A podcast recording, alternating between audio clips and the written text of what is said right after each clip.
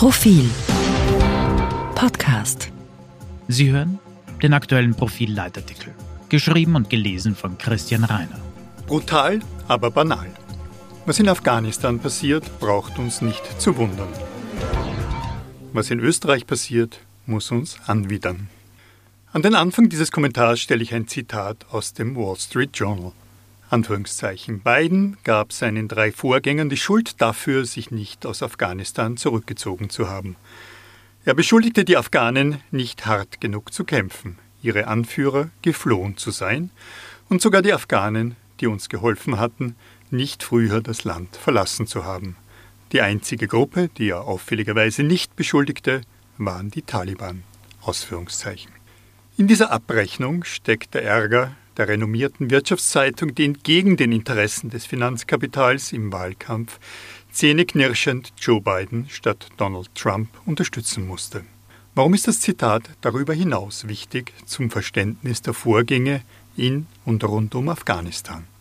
Weil es zeigt, dass selbst die Journalisten einer der besten Zeitungen der Welt nur mehr frustriert reagieren auf die Hilflosigkeit einer Supermacht und des Vereinten Westens, gegenüber einer lokalen islamistischen Bewegung, weil man der These widersprechen muss, dass die westliche Wertewelt überraschend und ungeplant zu Fall gekommen sei, weil sich die Muster im Großen wie im Kleinen vielmehr wiederholen.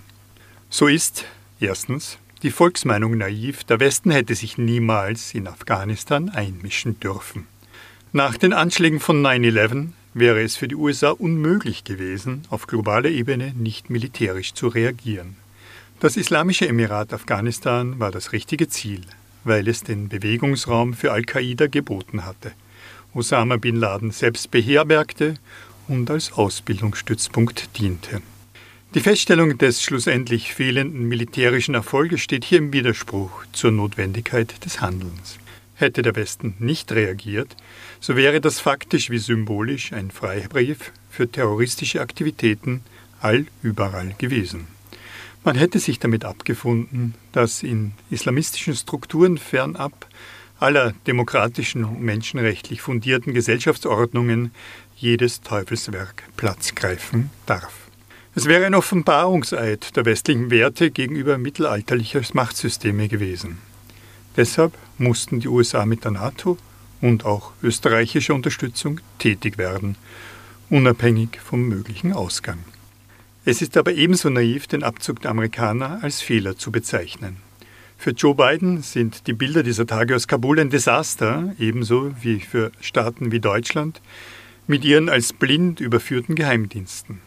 Allerdings hatte man sich nur und das ist für mich unverständlich, bei der Geschwindigkeit unterschätzt, mit der die Taliban die Hauptstadt ein, nein, übernehmen würden. Dennoch, nach zwei Jahrzehnten mussten die USA gelernt haben, dass der Krieg nicht zu gewinnen war, dass die politischen Verhältnisse nur künstlich, die Besatzung nur unter höchstem Aufwand aufrechtzuerhalten war. Gegenüber seinen Wählern und entgegen dem Wall Street Journal hat Joe Biden konsequent agiert. Das liegt freilich Zweitens dann doch an einer Fehleinschätzung, der die Amerikaner unterlegen sind, dem Glauben an die Möglichkeit eines Nation Building in Afghanistan. Wir postulieren regelmäßig, dass Länder und Regionen binnen weniger Jahre in stabile demokratische Gebilde nach unseren Vorbildern umgewandelt werden können. Das ist einerseits arrogant, indem wir voraussetzen, unser eigenes Bild von Familie, Gesellschaft und Staat sei dem Menschen quasi biologisch immanent und müsse nur freigelegt werden. Und es ist andererseits ein naiver Glaube, der auch in den von uns überblickbaren Zeiträumen regelmäßig widerlegt wurde. Denn selbst wenn die Menschheit in demokratischer, liberaler und angstfreier Umgebung im Schnitt am glücklichsten leben kann, dauert es viele Generationen, bis sich diese Erkenntnis mental und real durchsetzt. Als rezente Beispiele dienen Syrien, der Irak, Libyen, Ägypten, wo Revolution und militärische Intervention eben nicht in stabilen Demokratien mündeten, sondern im Chaos. Näherliegend, nach dem Zerfall des Ostblocks meinte die Europäische Union, meinten wir, die ehemaligen Trabanten der Sowjetunion würden binnen weniger Jahre in unserem Mindset erwachen und mit den Regeln des Westens erstarken. Gut 30 Jahre später erinnern uns die autoritäre Demokratie Ungarn, das widerspenstige Polen, die Korruption in Bulgarien und Rumänien daran, dass gesellschaftspolitische Hinwendungsprozesse viel länger brauchen als eineinhalb Generationen. Von den Hoffnungen auf ein demokratisches Russland selbst ganz zu schweigen.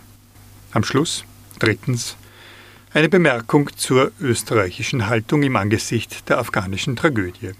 Hier finden wir passgenau jenes Muster, das seit der Übernahme der Volkspartei durch Sebastian Kurz zu erkennen ist. Außenpolitik wird im Handumdrehen in Innenpolitik verwandelt.